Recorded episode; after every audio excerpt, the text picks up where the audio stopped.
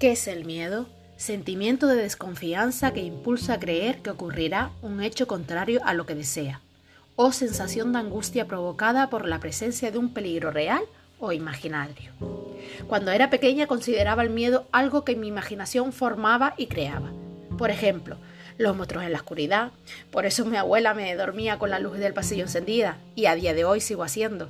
No sé si por miedo a la oscuridad o realmente porque es algo que me acerca a ella los ruidos en una noche de tormenta, pensaba que eran gigantes entrando por mi ventana. O simplemente, al darme la vuelta en la cama y que se escucharan los muelles, era alguien que dormía debajo de ella y no me podía levantar porque me cogería los pies. Me supongo que todo niño cuando más pequeño suele tener ese tipo de miedo, o al menos quiero pensar, no estoy loca. Pero a medida que me fui haciendo mayor, mis miedos fueron cambiando. Cuando adolescente, miedo a que no me dejara mi novio porque según mi mente y mis miedos no podría vivir sin él. Madre mía, qué paleta en ese momento. Cuando tienes tu primer trabajo. Cosas que debes hacer porque desde pequeña te dicen que tener trabajo es la mejor manera de poder vivir. Madre mía, qué equivocados están. Pero bueno, a lo que íbamos. Miedo a que no te echen. Luego, cuando eres madre, miedo a saber hacerlo bien. Ya te digo yo que no viene con manual de instrucciones. Por eso el miedo y las preguntas que seguro toda madre que escuche esto lo entenderá. Lo haré bien, seré buena madre, le podré dar todo lo necesario, médicos, educación, techo, comida. Y ahí es cuando empiezas a darte cuenta, no solo por ser madre, ¿eh? hay otros factores, de que desde bien pequeñitos el miedo se está apoderando de nuestras decisiones, nuestra mente y lo peor de todo, nuestra vida. En un momento de mi vida que cambió por completo, comencé a leer, a leer y a leer y me di cuenta que el miedo es un factor que la sociedad nos impone en cada momento de nuestras vidas. Tener trabajo, familia, casa, ser fuerte, valiente, etcétera, etcétera, etcétera. Eso es un mito que constantemente nos inculcan en televisión, revistas, libros, la escuela y las personas de nuestro alrededor.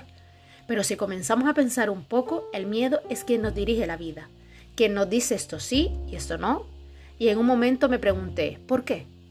¿Por qué tengo que dejar que el miedo controle mi mente y no solo eso, también mi vida? ¿Por qué tengo que hacer lo que quiere? Luchar por los sueños de otros, vivir como la mayoría del mundo, vivir en eso que dice la sociedad que es lo que tenemos que hacer. ¿Por qué si yo no quiero? Y todo, si te paras a pensar, es por esos miedos que se apoderan del qué dirán. Miedo a cambiar lo que no nos gusta, miedo a quedar solo, miedo a fracasar, y entonces verdaderamente entendí que no quería ser lo mismo que los demás, no quería vivir como los demás y mucho menos quería trabajar por los sueños de los demás.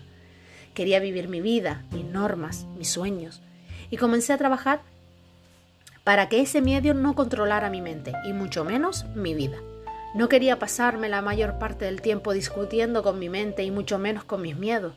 No podía perder tiempo, tiempo valioso que no podemos recuperar.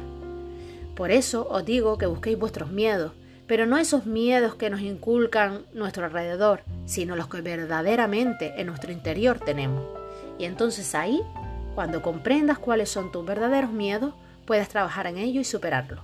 No nos equivoquemos, el miedo nunca se va, pero sí puedes controlarlo y entonces comenzar a vivir la vida que quieres.